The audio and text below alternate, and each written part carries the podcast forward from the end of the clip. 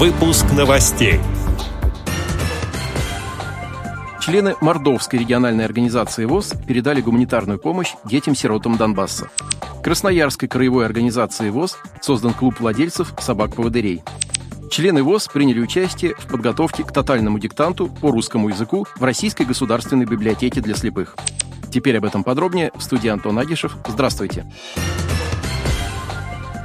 Недавно в Российской государственной библиотеке для слепых состоялось подготовительное занятие для слепых и слабовидящих для участия в тотальном диктанте по русскому языку. Участники мероприятия узнали о типичных ошибках, допущенных в предыдущие годы, и написали один из диктантов прошлых лет. Напомним, что тотальный диктант – это общественный некоммерческий просветительский проект, объединяющий любителей русского языка по всему миру. Уже сейчас в разных городах стартует подготовка к написанию очередного диктанта. С тем, как это происходит, можно ознакомиться на сайте проекта «Тотальный диктант» в разделе «Новости». В 2023 году Российская государственная библиотека для слепых стала официальной площадкой проекта «Тотальный диктант». Следующее подготовительное занятие состоится 5 апреля в 15.00 в читальном зале библиотеки. Всех желающих приглашают написать диктант по Брайлю. Пришедшим необходимо иметь при себе прибор для письма по Брайлю и грифель. Написание самого тотального диктанта пройдет 8 апреля этого года. В Красноярской краевой специальной библиотеке прошла первая встреча клуба владельцев собак-поводырей «Хвостатый навигатор». Это новое объединение, созданное в Красноярской краевой организации Всероссийского общества слепых. По информации Красноярской краевой организации ВОЗ, в этом регионе уже 19 человек пользуются помощью собак-поводырей. Соответственно, возрастает потребность в получении новых знаний о воспитании, содержании, питании и ветеринарном обслуживании питомцев, а также иногда необходим тот или иной житейский совет более опытных собаководов.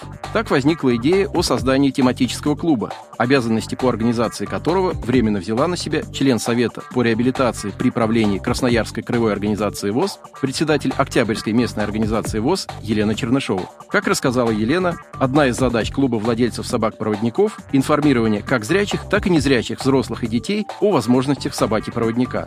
Для этого участники таких общественных объединений по всей нашей стране проводят уроки добра и другие мероприятия, где рассказывают, как правильно нужно помогать незрячему человеку с собакой-проводником, информируют родителей незрячих детей, которые в будущем, возможно, пожелают взять такого четвероногого помощника. На первом собрании участники клуба обсудили нововведения в области ветеринарного обслуживания собак, изменения в ассортименте кормов и другие вопросы. Познакомились с активистами команды тактильного сквера «Светлый» и договорились о сотрудничестве. В марте этого года председателем Ичалковской местной организации «Мордовская РУВОЗ» Александром Коноркиным было принято решение присоединиться к патриотической акции из Мордовии с любовью к детям и оказать помощь детям, находящихся в интернатах и детских домах Донецкой и Луганской народных республик. Активисты Ичалковской местной организации ВОЗ закупили предметы гигиены и детское питание и сформировали посылки, которые будут доставлены в один из детских домов Донбасса, где проживают дети-сироты. В отправке очередных посылок детям, наряду с Ичалковской местной организацией, организации ВОЗ приняли активное участие Женсовет Ичалковского района, Комитет семей воинов Отечества, Рождественно-Баевский сельский дом культуры и другие местные общественные организации. Председатель Мордовской региональной организации ВОЗ Марина Пуряева выразила благодарность Ичалковской местной организации ВОЗ за посильную гуманитарную помощь в рамках поддержки специальной военной операции. Отдел новостей «Радиовоз» приглашает к сотрудничеству региональной организации. Наш адрес – новости собака радиовоз.ру. О новостях вам рассказал Антон Агишев. До встречи на «Радиовоз».